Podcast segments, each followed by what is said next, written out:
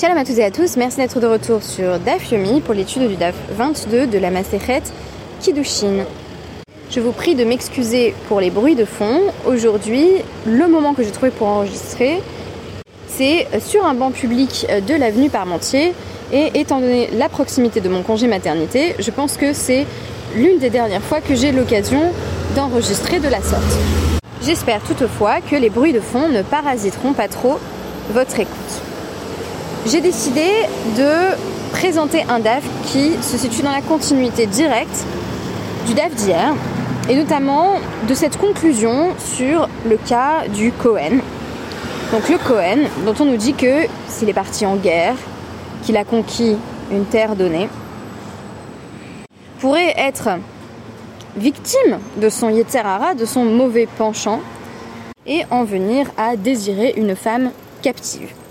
Donc, on va encadrer à travers le texte de la parachate Kitetse les paramètres qui vont permettre à un combattant de prendre pour épouse, et non bien sûr pour esclave euh, sexuelle, euh, une femme captive. Alors on commence par lui laisser euh, le temps de son propre deuil, on met en place une sorte de rituel d'enlaidissement qui fait que elle ne peut plus être considérée purement comme objet sexuel, mais elle doit être perçue à travers sa dignité de femme et d'endeuillée, puisqu'elle a vraisemblablement perdu euh, à l'issue de cette guerre la plupart de ses proches. Et toute la question c'était est-ce qu'on va exiger du Cohen qu'il renonce à épouser une femme captive, notamment parce qu'elle est considérée par la suite comme convertie, euh, qu'elle est juive à part entière, et que le Cohen ne peut pas épouser une euh, convertie? Ou est-ce qu'au contraire, on va dire que puisque lorsqu'il l'a connue, lorsqu'il a eu euh, commerce avec elle pour la première fois, elle n'était pas encore considérée comme euh, convertie à part entière, euh, alors il peut demeurer à ses côtés. C'est dans le cadre de l'analyse de ce cas spécifique du Cohen que nous avons limité, délimité les paramètres de la Ifat Toar, de cette femme de belle apparence, de belle figure, dont on nous dit qu'elle peut effectivement être désirée par un combattant qui voudrait en faire sa femme. Nous avons terminé hier sur l'analyse euh, du Pasuk euh, donc de Dvarim 21-11, où on nous dit il éprouve du désir pour elle, ba, velo, ba ou echaverta, il ne peut pas épouser deux femmes captives, donc une forme de monogamie obligatoire. Vela karta, euh, likurin yesh lechaba, tu dois la prendre sous-entendu pour femme. Donc là encore, pour le coup, c'est une lecture plutôt pchatique, c'est-à-dire que c'est le sens littéral du verset, tu dois la prendre, mais avec respect. Là encore, euh, tu l'intègres euh, dans ta vie, elle devient en effet euh, un membre du peuple juif.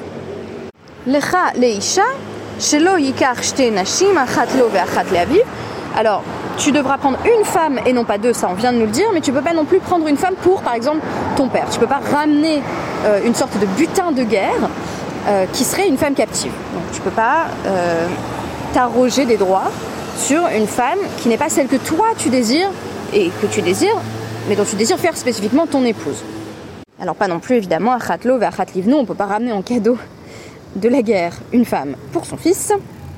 Et enfin, Vehaveta, tu dois la ramener euh, de la guerre, donc tu, dois la, ramener chez toi, mais la mettre chez l'eau euh, Lechatsena De là, tu apprends que tu ne peux pas en réalité faire euh, de crimes de guerre. Donc tu ne peux pas la, violer pendant que tu es encore dans cette situation de siège. Donc tu as conquis la région, la contrée en question. tu ne peux pas, dans le feu de l'action, en faire ta femme, ni évidemment avoir de relations sexuelles avec elle, qui seraient susceptibles d'être voilà, tout à fait interdites et évidemment très violentes. Alors voilà qui vient clore la réflexion sur la Donc ça c'était vraiment dans le prolongement de notre dev d'hier, on a une ensemble de ce qu'on va appeler des logiques désincitatives. Ça veut dire quoi? Nous avons déjà évoqué l'analogie qui intervient au tout début de notre DAF, le DAF 22, qui est euh, l'analogie avec euh, deux types de viande. Euh, aucune n'est cachère, mais il y en a une qui a au moins été abattue rituellement mais présente euh, des défauts, et l'autre qui n'a même pas été abattue rituellement, on nous dit il vaut mieux que le peuple consomme euh, la viande qui euh, a été abattue rituellement et présente malgré tout une maladie. J'évoquais dans mon podcast d'hier qu'il s'agit d'une forme de minimisation des dégâts à l'Afrique. On a parlé en anglais, là encore, damage control. En d'autres termes, de deux fautes, choisir la moins grave. Ici, il est présupposé qu'il vaudrait mieux que l'homme juif, le combattant, s'abstienne tout à fait de ramener un butin de guerre, euh, de euh, s'arroger le droit d'épouser, sous-entendu de gré ou de force, euh, une femme qui réside dans cette contrée qu'il a conquise. En effet, celle-ci n'a pas vraiment le choix. Alors on va créer une situation où on lui laisse un temps du deuil. On va, là encore, mettre en place euh, une sorte de rituel où elle est enlaidie aux yeux de cet homme. On force le temps de la réflexion en disant tu ne peux pas euh, coucher avec elle lorsque euh, elle est encore dans cette contrée que tu viens de conquérir. Il faut la ramener chez toi. Donc là encore, prendre le temps de la réflexion. Mais on ne va pas interdire purement et simplement tout commerce avec la femme qui est désignée comme étant Ifat Toar, cette femme de belle apparence, parce qu'on reconnaît qu'il y a un Yetzerara et on nous dit il faut l'encadrer c'est très intéressant, c'est que euh, le sujet suivant abordé euh, dans la Guémara euh, va en fait présenter des mécanismes extrêmement similaires. Puisqu'il est de nouveau question du Nirtsa. Le Nirtsa, c'est cet esclave qui a servi six ans son maître et qui choisit à la septième année de rester, qui dit je veux rester esclave. Donc il est Nirtsa, il a l'oreille percée, il a l'oreille poinçonnée à la porte. Alors pourquoi est-ce qu'il souhaite rester? J'ai évoqué euh, diverses raisons. On en a une qui est évidente d'ailleurs dans le Passouk de Shemot 21.5, c'est euh, j'aime ma femme, j'aime mes enfants, puisque le maître lui a donné une épouse cananéenne et des enfants, il souhaite rester à leur côté, or ceux-ci ne sont pas libérés automatiquement euh, au bout de la sixième année, mais on a évidemment le fait qu'il aime son maître. Qu'est-ce que ça veut dire il aime son maître? Eh bien il aime le confort de la vie auprès de son maître. et cela nous était suggéré par des allusions diverses à ce que j'appelais un droit du travail des esclaves, notamment à travers l'idée de congé maladie euh, ou encore d'indemnité euh, en cas euh, de blessure qui serait infligée par le maître. Et enfin, on a l'obligation pour le maître de bien nourrir et de, bien loger son esclave. Alors, tout le DAF 22, notamment dans le Hamoud Aleph, va mettre l'accent sur euh, de nouvelles limitations à la possibilité même d'être nirtsa. Alors on en a déjà parlé, en gros, on a l'impression si on lit les versets de la Torah que n'importe qui, au bout de six ans, peut refuser d'être libéré, donc choisir l'esclavage. On a déjà en réalité euh, retiré un grand nombre euh, de nirtsa potentiels, puisque nous avons évoqué le fait que bah, une femme ne pouvait pas faire ce choix de l'esclavage, elle avait l'obligation d'être libérée en quelque sorte. Donc on a déjà enlevé peut-être la moitié des esclaves, en tout cas la moitié de l'humanité. Je ne sais pas si proportionnellement il y avait beaucoup plus d'esclaves euh, femmes que, d'esclaves hommes, puisqu'on a quand même la possibilité euh, pour un père de, vendre en tant qu'esclave sa fille encore mineure, ce qui n'est pas le cas euh, pour son garçon. Donc on avait peut-être un peu plus d'esclaves qui étaient des femmes, voire des toutes jeunes filles. on a écarté les femmes, on a également écarté la personne qui a été contrainte de vendre ses services dans des circonstances économiques difficiles. Et aujourd'hui, cela continue. Alors ici, on a une nouvelle expression de ce que j'appelle cette logique désincitative, c'est-à-dire qu'on va limiter, peut-être à l'extrême, les situations où un cas donné de la Torah va être euh, même applicable. Euh, un autre cas euh, que l'on connaît bien de cela, c'est par exemple le yiboum. On en a parlé dans, le traité Yevamot. le yiboum qui pour le coup dans la Torah semble être l'option préférable, puisque euh, je rappelle que s'il y a Khalitsa, si euh, donc un homme refuse d'épouser sa belle-sœur veuve qui n'a pas eu d'enfant de son mari, euh, il y a une cérémonie qu'on appelle le déchaussement qui est vraiment humiliante. C'est cette femme, la veuve, qui humilie son beau-frère en disant Tu n'as pas voulu bâtir de maison pour ton frère, tu n'as pas voulu donner d'enfant finalement à ton frère, puisque étant mort, il, n'a pas eu de descendance, et donc ce serait à toi normalement de, de suppléer dans, dans, cette situation euh, d'absence euh, de progéniture. Et pourtant, dans le traité Yevamot, on va finalement nous dire, en fait, la plupart des personnes n'ont pas les bonnes motivations euh, pour réaliser la mitzvah de Yiboum. Donc en fait, il vaut mieux, en général, procéder à la khalitza ou déchaussement. En revanche, dans le cas de la femme qu'on nous décrivait comme Ifat Toa, déjà dans Kitetse, c'est évident que dans la perspective de la Torah, il y a sinon une forme de condamnation de l'homme qui voudrait prendre une femme qui aurait été une femme captive, il y a en tout cas une volonté évidente de limiter, de circonscrire euh, ce genre de cas. Et pour l'esclave qui a l'oreille percée, le nirtsa, c'est la même chose. C'est-à-dire qu'on sent clairement dans la Torah, euh, ne, serait-ce qu'à travers cette, cérémonie qui est assez humiliante en fait, où on est poinçonné à la porte, comme si on accrochait l'esclave à la, porte euh, de son maître, on sent que euh, comment dire, la perspective de la Torah est peu favorable au choix de l'esclave de rester auprès de son maître.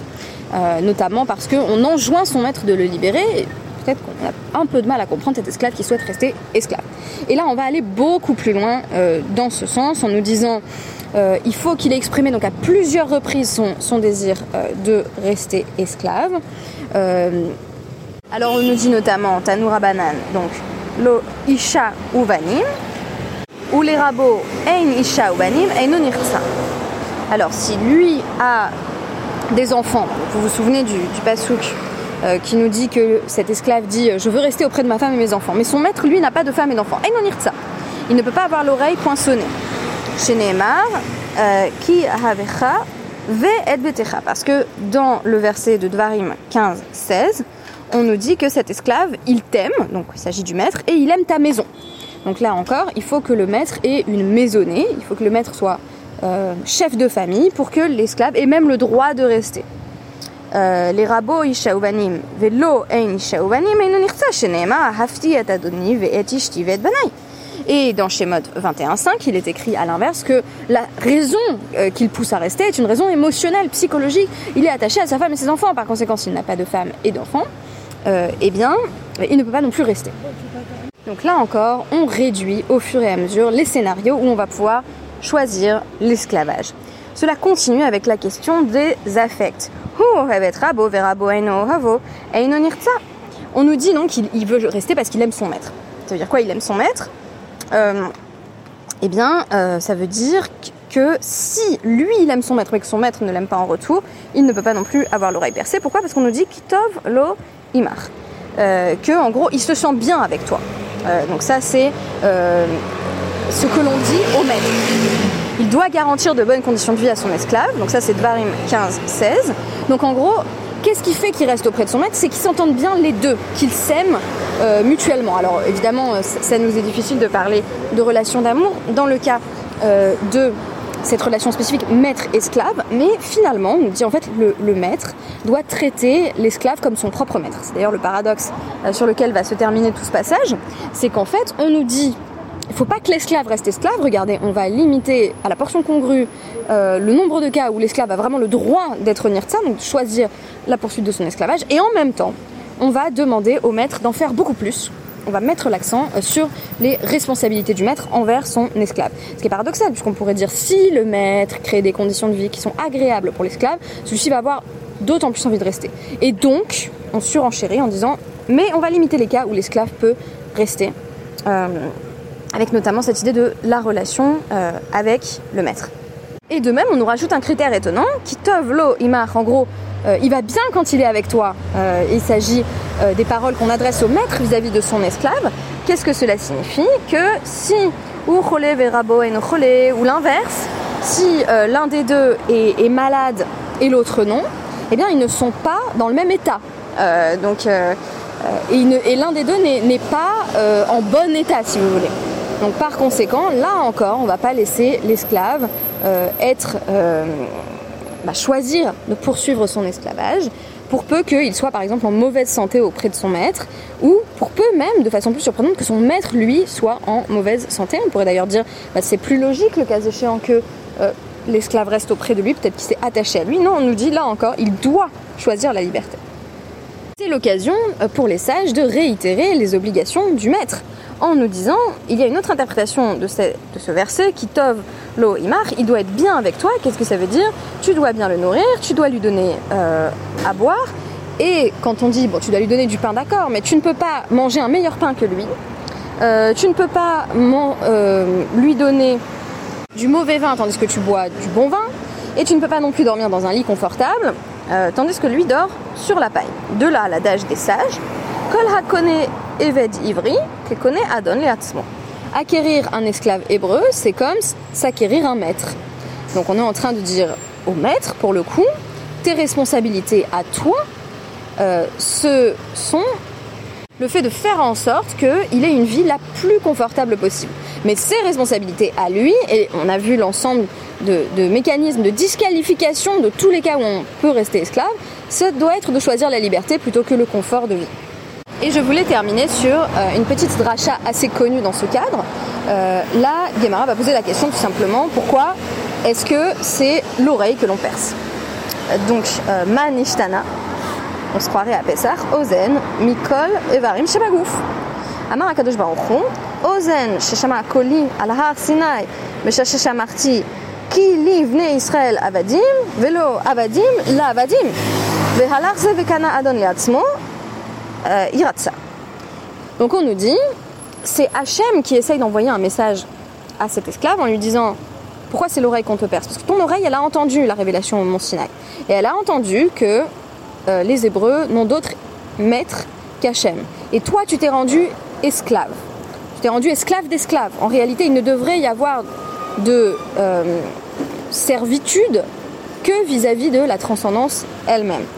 Or, toi, tu veux un maître, tu demandes un maître. On pourrait être un peu dans la même ambivalence que celle qu'on constate par rapport aux, Hébreux qui demandent un roi. Et on, sait qu'une partie de la réponse euh, d'Hachem, là encore déjà, ça va être une forme de, de minimisation, de damage control, en disant bon, s'ils en veulent un, vaut mieux que ce soit plutôt un bon roi. Et donc on va essayer de faire en sorte de euh, répondre là encore à cet instinct qui est de chercher un maître. Euh, mais l'idéal, bien entendu, serait de reconnaître directement euh, Dieu comme maître.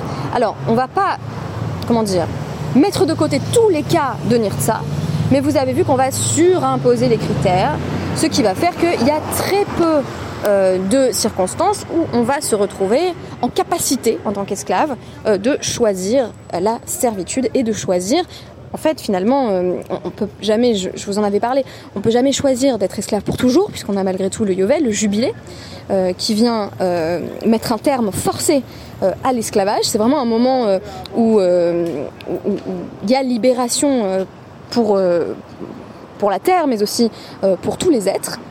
Et en même temps, bah, le fait de multiplier ces mécanismes que j'appelais donc des incitatifs, à la fois ça serait mieux que tu t'abstiennes de prendre une femme captive et euh, ça serait mieux que tu te rendes compte qu'il faut choisir euh, la liberté.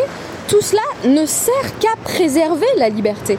C'est-à-dire que si je dis euh, il est désormais complètement interdit de fumer par exemple. Voilà, la cigarette est interdite, on ne peut pas en, vendre, on ne peut pas en acheter, et si on le fait, on va directement en prison. Ça, c'est pas un mécanisme désincitatif à proprement parler, c'est juste une interdiction pure et simple. Alors parfois, la Torah fonctionne par interdiction pure et simple. Ici, la Torah reconnaît un instinct qui est un instinct dont elle se méfie fortement. Alors, il y a plusieurs instincts. On a parlé du Yetzerara, et un désir sexuel euh, de la femme captive, et on a parlé du désir du confort, du désir de finalement de ne pas changer. Cet esclave, il est bien là où il est, il a sa femme, il a ses enfants, il a son maître, il a ses petites habitudes, il est bien traité, il a envie de rester là où il est.